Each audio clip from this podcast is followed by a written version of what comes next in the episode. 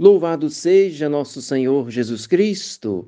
Com a graça de Deus, começamos mais um dia e firmes na fé, vamos fazer juntos a nossa pequena oração da manhã. Em nome do Pai, do Filho e do Espírito Santo. Amém.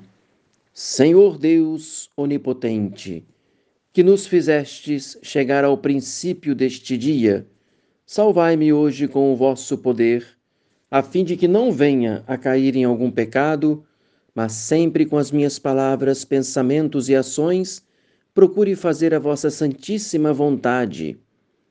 Amabilíssimo Senhor meu Jesus Cristo, que com tanta bondade dia e noite estás oculto no adorável sacramento do altar, velando por mim e aplacando a divina justiça, irritada pelas minhas culpas, levai a cabo a obra começada e assim como me protegestes durante a noite, assisti-me também no decurso deste dia.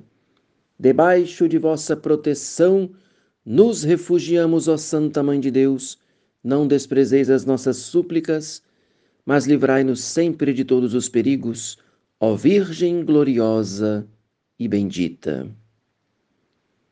Devemos fazer um exame de consciência sobre a nossa fé. Muitos dizem, eu creio em Deus, eu ainda tenho fé, etc.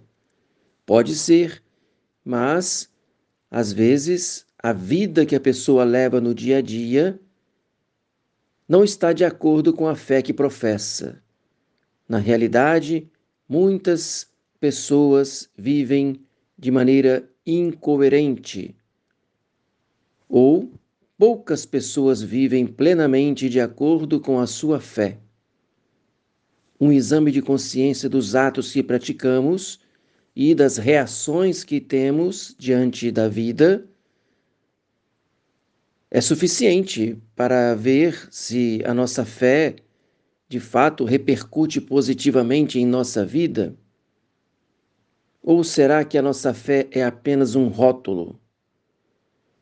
O Senhor, de sua parte, ele nos diz no Evangelho de São Mateus, capítulo 17, colocando uma condição para que de fato tenhamos fé verdadeira, ele diz: Em verdade vos digo que, se tiverdes fé como um grão de mostarda, podereis dizer a este monte: Muda-te daqui para ali, e ele mudar-se-á.